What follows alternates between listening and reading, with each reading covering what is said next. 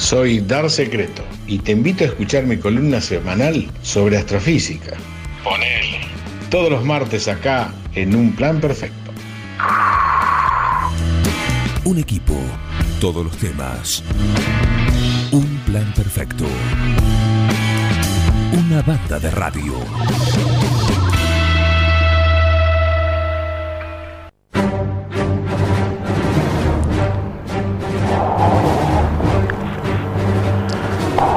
Quiero agradecerle especialmente a Dar Secreto porque ayer, ante el llamado por una denuncia y que se, se extendió un poquito más de la cuenta, pero creo que ameritaba y él con, con bueno, con la bonomía que lo caracteriza, más allá de esa imagen de, dictador espacial, de, de colonizador, eh, bueno, ha cedido su espacio y dice, no hay problema, mañana. Y mañana llegó, mañana es hoy, y aquí está. Sí, en el, en el tráiler de presentación o propaganda como vos hiciste para anunciar el- la columna, dice, este, para hablar de astrofísica, ponele, y ahora digo, los martes, ponele. Ponele, no, bueno, fue extraordinario, ¿eh? extraordinario. Bueno, acá estoy, estoy mejor después de haber escuchado Oasis porque este, estuve escuchando el tema exótico y este, me saca de mi centro, me saca Claro. de mi centro, así que ahora estoy otra vez balanceado, tengo la actitud, tengo el carácter y sobre todo tengo el cuerpo de un Buda en este momento. Mira qué bien. bueno, a ver, Sí, ¿cómo va? ¿qué tal? ¿Todo bien? ¿Es contagioso esta actitud? ¿La actitud de Buda? Sí, creo que sí. Sí, Te puedo decir que sí. que sí, sí, aparte este es, es una sensación de la Buda madre. Claro. Bueno, Bueno, amiguitos. Es el mejor secreto. Ha vuelto el mejor secreto. Y sí, este, con el eh, con el tema fantástico que traigo hoy, tenemos tema principal y tema secundario. Arrancamos por el secundario. Arrancamos por el secundario. Para que apriete, el, tengo la ayuda de memoria acá. Hola, uno, dos, tres, probando, acá estoy. Eh, la NASA, la NASA está volviendo a ser lo que era. Ahora, este- estos datos son de antes de la cuarentena. Imagínate lo que puede pasar después de cuarentena en Estados Unidos. Le van a pelar la cola a todo el mundo, le van a sacar la plata a la NASA. Bueno, yo tenía tenía esperanza de ver al hombre en Marte, de ver al hombre en la Luna, otra vez. No sé qué va a pasar. Pero mientras tanto, mientras tanto, la NASA sigue trabajando, sigue pensando. Eh, fabricaron un robot para excavar en la Luna. ¿Qué características tiene que tener un robot para excavar en la Luna? Tiene que ser, tiene que entrar un cohete, porque si no, no lo podés Primera. llevar. Primera, Eh, y descalificante. Sí, descalificante. O sea, por el mismo motivo que nosotros no podemos ir a la Luna, vos, Miguel y yo, Por ejemplo. por ejemplo, tiene que ser un cohete este eh, ponible en un, un como es un robot poner, poner ponible en un cohete. Un robot excavador, el robot excavador es eh, como las excavadoras de acá. Las palas mecánicas como retroexcavadoras, pero bueno, el poder de las palas en la Tierra se basan en que son pesadas, entonces se firman en el piso, pero esto en la Luna son más livianitos, ¿no es cierto? Así que este, hacer fuerza contra la superficie de la Luna, agarrado como en la superficie de la Luna. ¿cómo? Eso. Ah, le encontraron la vuelta, rasca para los dos lados, miren esa, esa idea este, tan simpática, decía, ah, y este otro se rasca los manos. Claro. Bueno, el robot también tiene una pala de un lado y una pala del otro.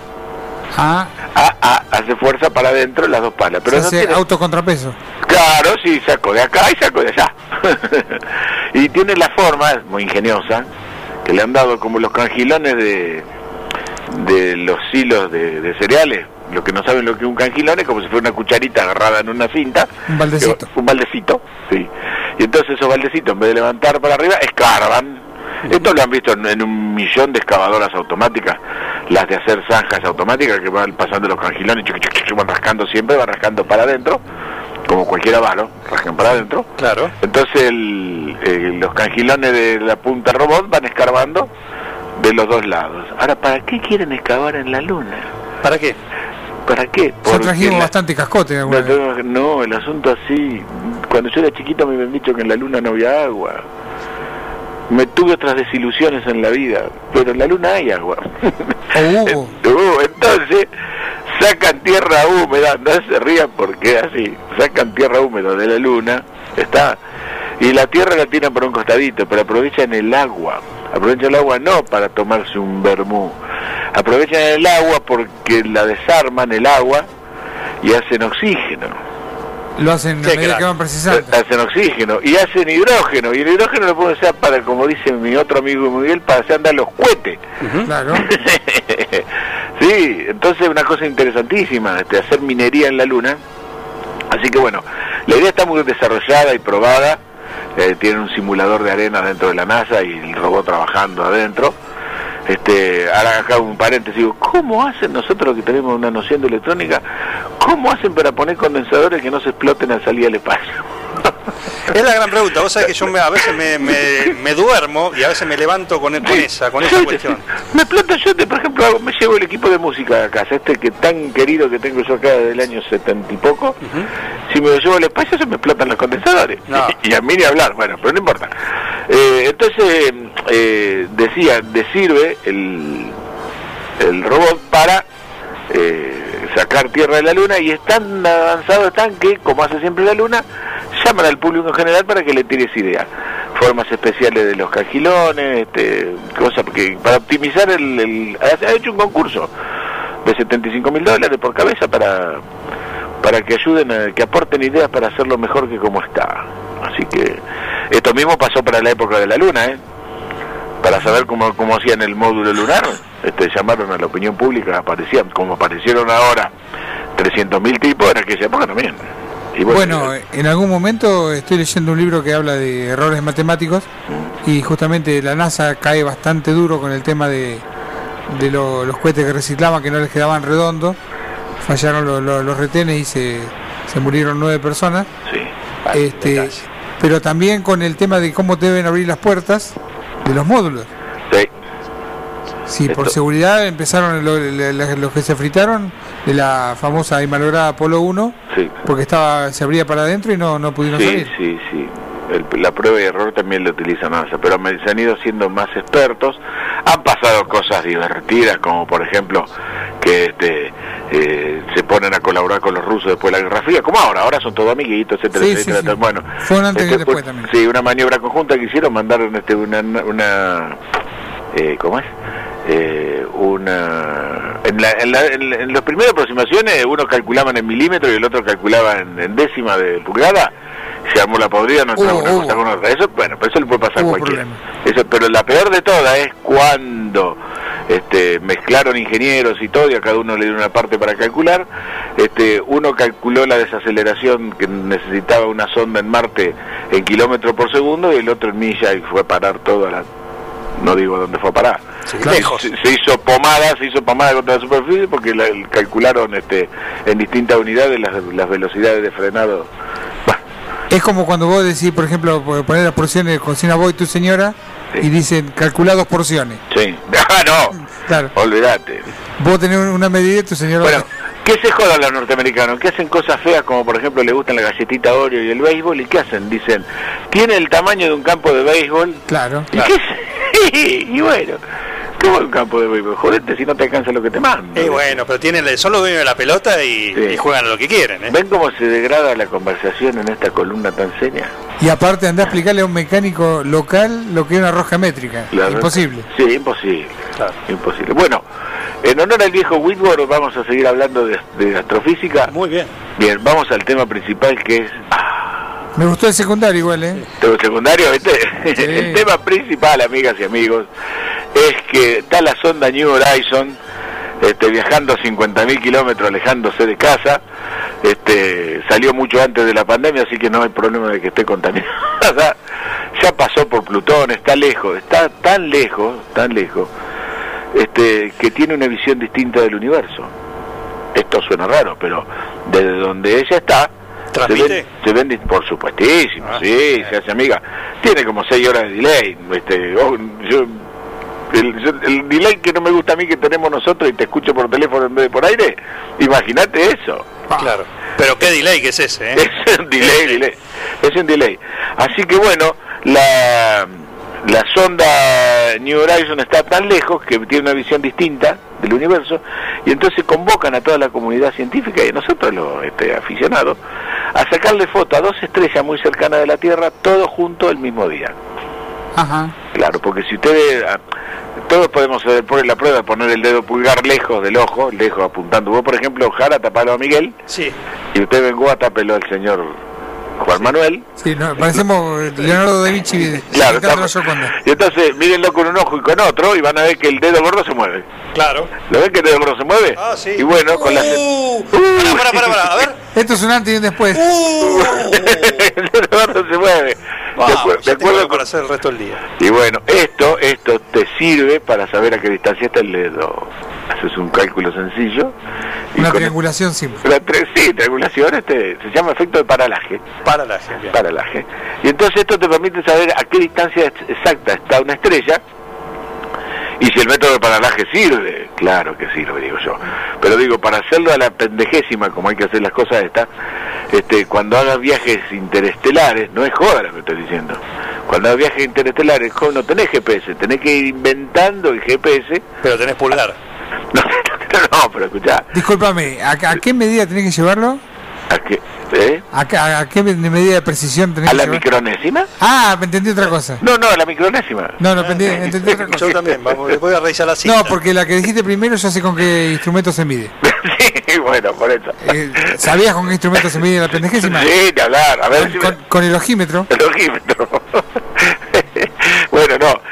No, el ojímetro no se puede utilizar. No. Este, pero bueno, aquí hay, hay que hay que pulir pulir mucho los métodos de posicionamiento, sobre todo cuando nunca hubo nadie tan lejos, que es el, la New Horizon tiene la precisa de saber cómo se ve desde allá. Espérate, la Voyager no anda más lejos. Sí, pero Ah. ya no, pero escuchame, pero ya no transmiten, o si transmiten no están preparadas para hacer esas cosas que estamos se han quedado sin combustible para, para los motores, para- para- porque tenés que posicionarla la cámara para apuntarle a donde vos querés. Claro. Después un día te voy a pedir, eh, eh, tal vez en la próxima columna, cómo son los mé- métodos para que se puedan comunicar. Ah, eh, eh, onda de radio. Como, eh, bueno, pero otro día. Otro día. Bueno, volvamos al tema principal. Las Voyager están más lejos, pero a nadie se le había ocurrido hacer esto. Esto que estamos para hacer, Hacer ahora. una medición. Sí, es el 22 y el 23.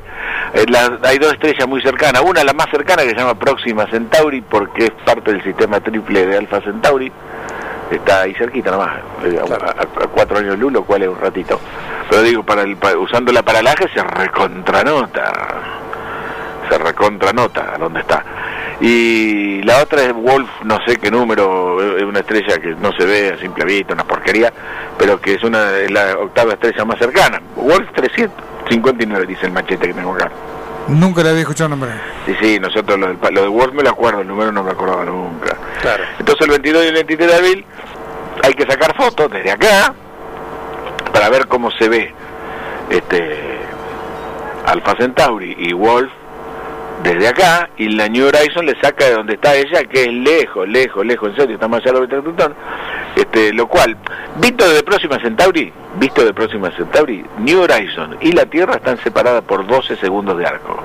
Un cachitito. 12 segundos de arco es la, eh, la, la quinta parte de un minuto de arco. Nada, eh, no, no, pero es, es diferencia. para el Sí, que son, está- son casi contigua, el- pero bueno. el que está, bueno, vamos a hacer la cortita. La luna, la luna, Sí. la luna que se ve con- grandota con el ojo, tiene 30 segundos de ancho, 30 segundos de arco. Si, si pone, agarrás un transportador grandote y lo pones desde allá, desde la trocha, y el otro lo pones allá, en el cruce de la ruta 65 con el canal, ¿no es cierto? Pones un transportador de eso de, de ángulo para la escuela. Ajá. La luna cuando va pasando, cuando va pasando tiene medio grado, medio grado. Pero se ve. Medio- y se ve. Y entonces si a la luna, la mirás con el telescopio, con el larga vista, cualquiera, la cortás en 30 fetitas, es un grado. ¿Está? Sí, sí. Claro. Y a esa fetita, a esa fetita, si la dividís por 5, es la distancia a la cual se ve separada la nave de la Tierra vista desde Próxima Centauri. Nada.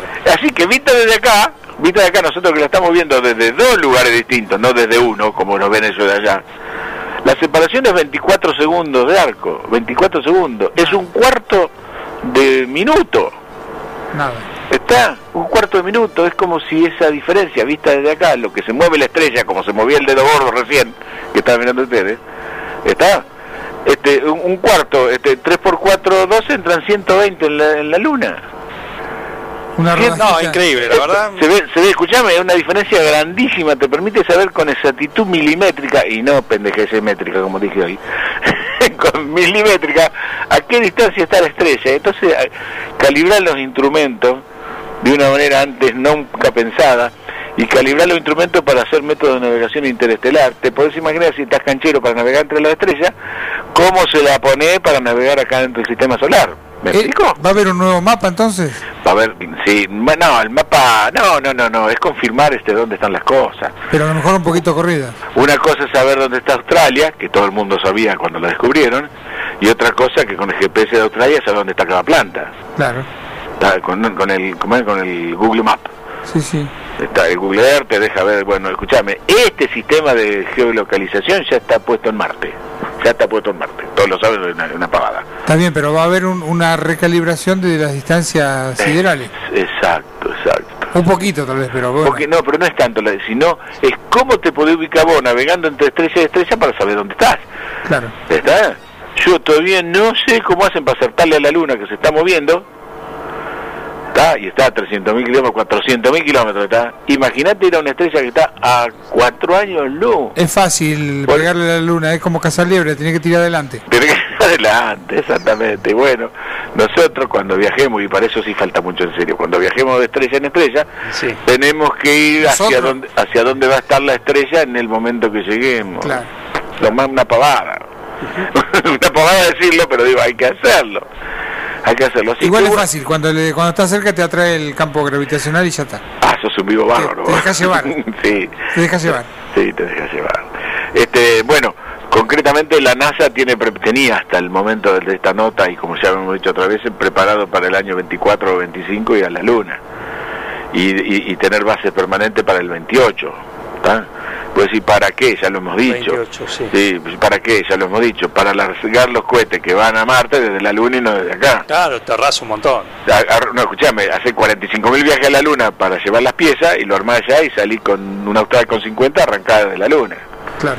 Es más, no solamente porque la luna te atrae poquito para salir para afuera, no porque la luna no tiene atmósfera que te frene para salir para afuera, sino además que la luna va dando vueltas alrededor de la Tierra y vos te podés tomar el trabajo de salir de la luna cuando la luna va para allá y no cuando viene para acá. El envión, aprovechar el envión. Aprovechás el, el, envión. El envión, está todo inventado, hermano. Sí, qué, qué, qué de, la época de Newton. Y está calculado también el ahorro de combustible si aprovechás el envión de la, de la Tierra, ¿no? de la luna en este caso, perdón. Un momento, que no es chiste. Todos los cohetes se largan lo más posible del, de cerca del Ecuador para que la rotación de la Tierra te empuje. Claro. ¿Está? Y típicamente cuando vas a, mandar una sonda a Venus, la largas en órbita inversa para que después cuando este la, no, la largás cuando la Tierra este me perdí. La haces salir de órbita a la nave que va a Venus en contra del movimiento de la Tierra para perder envión y caer para dentro del sistema solar. Y cuando va para Marte, al revés, la hace salir de la órbita de la Tierra cuando está yendo para adelante, así se suma el envión del cohete, el envión de la Tierra para que te mande para afuera. Ah, es increíble. Es la verdad que es increíble. Esto lo descubrió hace mucho tiempo la Goliat con la onda. ¿eh? David, para tirarle a Goliat. Sí, señor. Y si no pone un cohete de juguete en el lavarropas. Y pues... En el de tambor vertical. El de tambor vertical. Sí, a ver cómo sale. Sí, está todo inventado. Exactamente. Bueno, un lujo, secreto. Nos, nos tenemos que ir. Nos quedan dos minutos. Dos minutitos, si querés cerrar, te doy un minuto para cerrar con alguna alguna cuestión en esta astronomía astronomía por radio. Por radio. Yo este, estoy pasando una cuarentena muy atípica. Estaba acostumbrado a estar encerrado sábado y domingo acá en casa, así que el encierro no me hace casi nada. Y la otra, como soy el que tiene el taller de computación en la casa, me vuelven loco, tanto golpeándome la puerta. Claro. Trabaja por delivery. Y, y un momento, sí, un momento, que delivery, mira la gente acá. Pero lo peor de todo, que todos los chicos de todo el pueblo, del Colegio San Agustín, de los Seibos, del Colegio de Hermana, quieren poner el Zoom y el Acadeu. Y entonces, como no le anda la máquina, la mamá viene desesperada, que entonces tengo, tengo, que andar poniendo en la. Y además, eh, me toca dar clase a mí en el ICETA a la nochecita y estoy utilizando el Zoom que a mí me gusta. ¿eh? Ahí los, sentí que hablaban mal del Zoom. No, mal, ahí hay, una, hay no, no, no. Va como rayo. Anda muy bien, pero a veces tiene fallas de seguridad. Y bueno, que, que, que todo el mundo me vea dando clases, qué claro. problema. Claro, si estás haciendo algo no, que, que, no pasa nada. Sí, sí. Después el grupo de Singware que tenemos los sábados, ese no, ese no lo hago con el Zoom. Bien. ¿El grupo de? Swingers. Singers.